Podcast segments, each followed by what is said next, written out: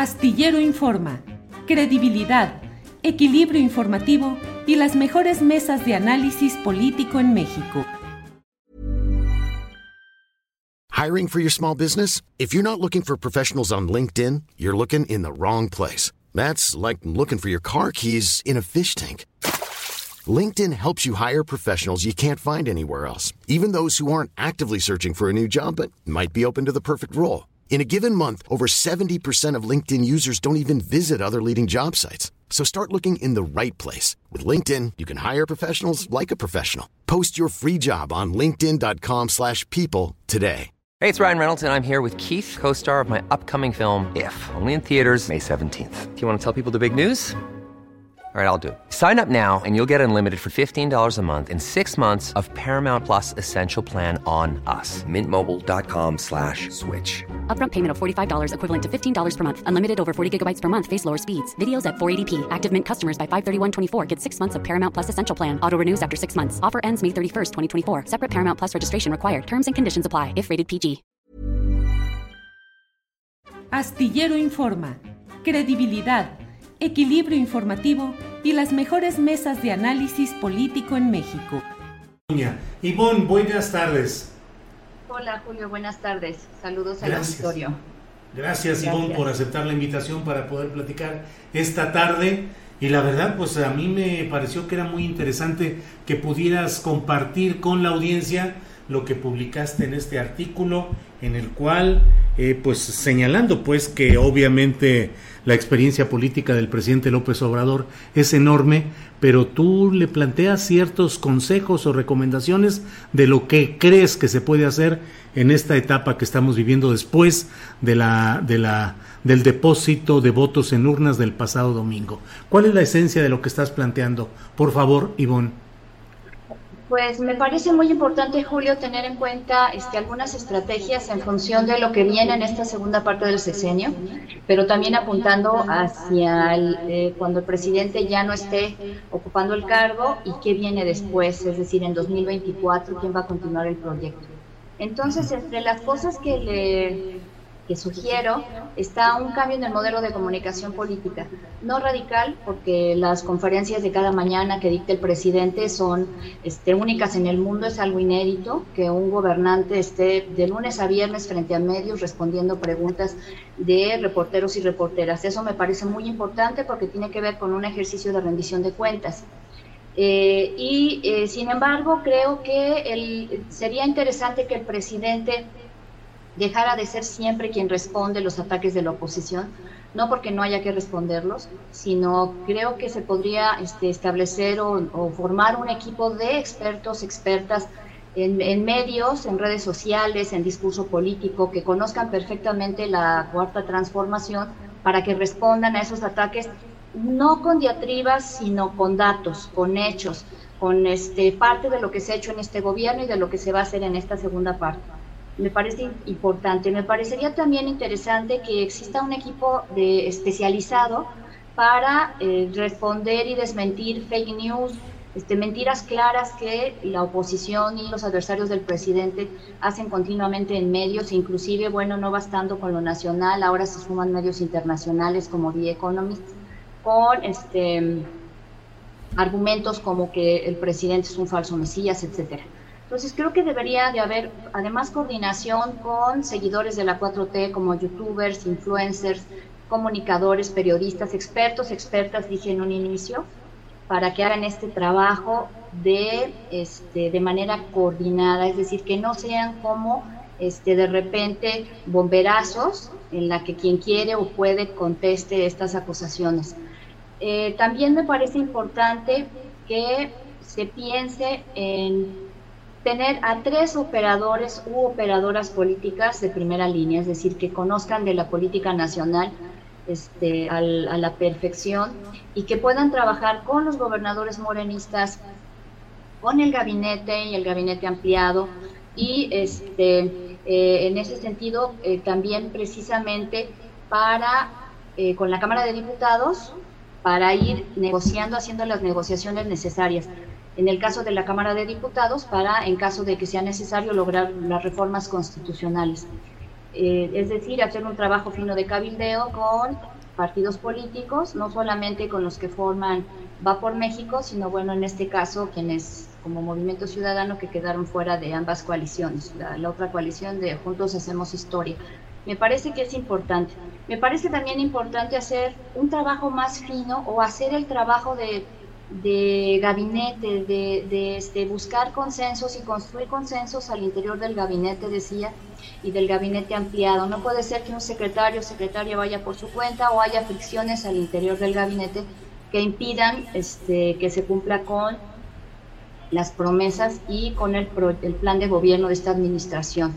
Y en cuanto a los gobernadores, yo creo que sería una buena manera de construir un frente que diríamos este, un frente anticonago o un frente anti alianza federalista, que son los gobernadores del PAN, de, otros partidos del PRI, que han operado, digamos, eh, de cierta manera en contra de la 4T, no, no, en todos los casos, sino necesariamente, pero creo que habría que crear ahí frentes, no para necesariamente para que haya confrontación, sino para que haya negociación, justamente, es decir, que haya fuerza de los dos lados. Eh, también en otro momento este, planteó sugerencias que tienen que ver con Morena. A mí me parece que, que hay que, que Morena desde dentro se tiene que repensar, pero parece que no pueden hacerlo solos, solas, y entonces hay que, creo yo, el presidente ejercer presión sobre el partido para que se comporte como eso, como un partido en el poder, para que por fin inicie el proceso de institucionalización y que no lo que estemos viendo como ciudadanía todo el tiempo sean estos enfrentamientos entre facciones y entre grupos que pretenden lograr este, una mejor posición eh, para 2024. Eso es muy importante. El, presidente necesita del partido. La mejor lección la encontramos, de hecho, en la época del PRI clásico, cuando el partido era una herramienta de la presidencia. ¿Sí? Este, no se pretende, por supuesto, repetir eh, eh, pie juntillas el modelo priista, pero sí que este, el partido sirva de soporte al presidente, que también haga defensa ideológica, que atienda a las y los votantes, que explique el proyecto, que forme cuadros, que esté este, cuidando que no pasen cosas como lo que ocurrió en la Ciudad de México, que es un foco rojo, en la que se perdieron nueve alcaldías. Eh, otra de las consejos, el, artículo se, se, llama Consejo de Espejo de Príncipes, consejos para el presidente López Obrador, que justamente tiene que ver con una este, costumbre antigua grecorromana que también pasó por la época medieval, en la que expertos le decían al príncipe, al que quería ser príncipe o a quien ya era, este, le daba consejos en torno a lo que habían hecho otros príncipes, es decir, a través de relatos, de ejemplos históricos, etcétera, que era lo que había que hacer. En este caso, por supuesto, yo soy plenamente consciente de que el presidente de la República sabe lo que está haciendo, que es un político formado hace años, que tiene una gran experiencia, que sabe perfectamente lo que es el manejo del poder y que conoce muy bien el sistema político mexicano. Pero yo creo que a veces este, pareciera, al menos eso parece, que la gente que está cercana a él no se atreve a decirle cosas, no se atreve a darle consejos, que también necesita, todo el mundo necesita consejos y por muy experimentado que sea un gobernante, digo yo, a veces necesita que, se le habla al oído, como indico en el artículo. Y en ese sentido también hay que cuidar el proceso sucesorio, a quién, este, como proceso como tal, pero también quién va a llevar la candidatura de Morena en 2024. Es muy importante intentar asegurar que sea una persona que conozca el proyecto y que esté comprometida a continuarlo de otra manera, lo que podríamos observar pues sería un abandono del proyecto, inclusive alguna traición. Eh, en el artículo digo que efectivamente el presidente de la República no puede asegurar que una vez que llegue al poder quien, quien, a quien se haya elegido para, para, para la sucesión, pues cumpla con ese proyecto. ¿Por qué? Porque ya teniendo el poder, pues la gente tiene también a veces sus propias agendas y las impulsa pero aún así creo que el presidente no puede eximirse de esa responsabilidad de elegir lo mejor posible. Y la última, el último consejo tiene que ver con lo que sigue cuando el presidente este, deje la silla presidencial y los años posteriores. ¿Por qué?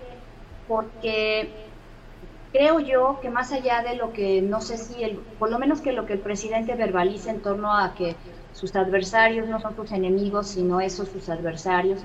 Yo creo que sí se ha construido a lo largo de estos años una especie de odio personal en contra de López Obrador y que una vez que él esté fuera de la silla presidencial, pues no va a faltar quien busque la manera de deshacerse de él, de perjudicarlo, ya sea en términos fácticos, en términos legales, etcétera.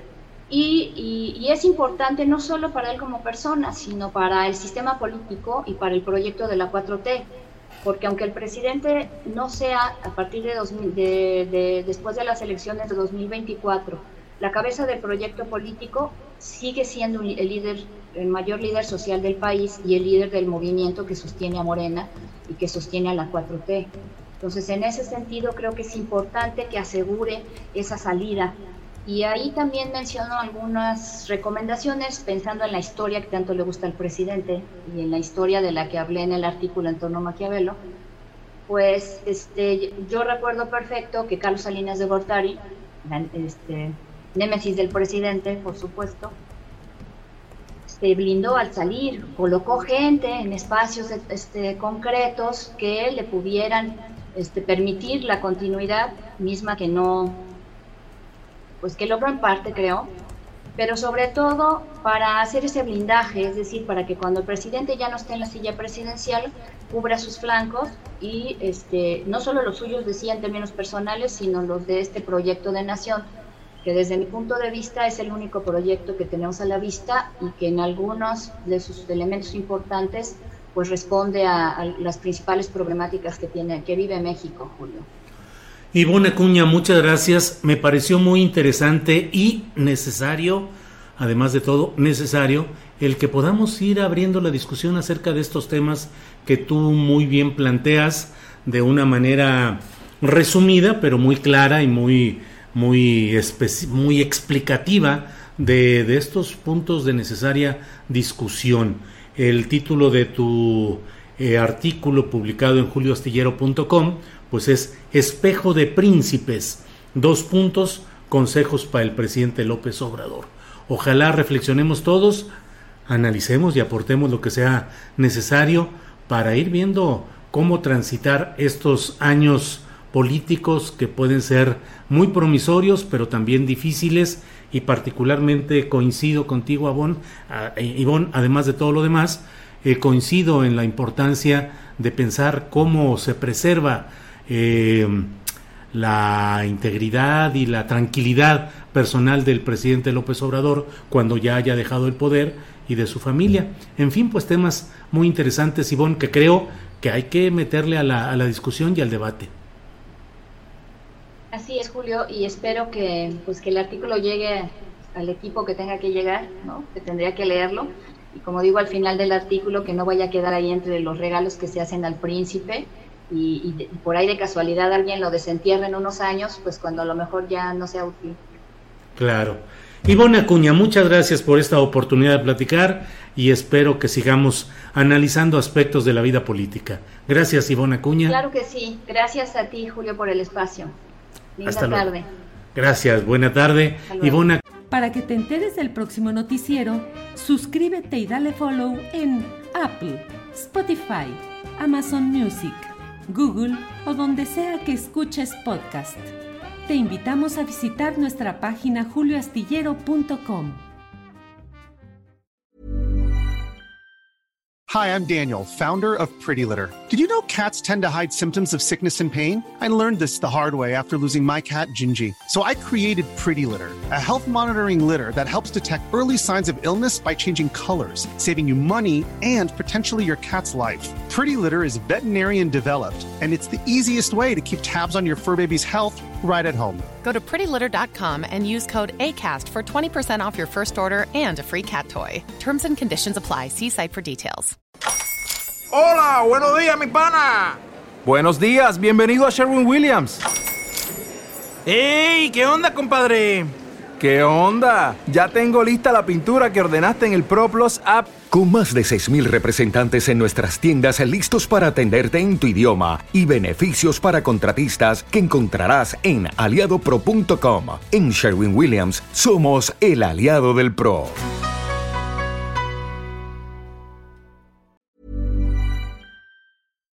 Para que te enteres del próximo noticiero, suscríbete y dale follow en Apple, Spotify, Amazon Music, Google o donde sea que escuches podcast. Te invitamos a visitar nuestra página julioastillero.com.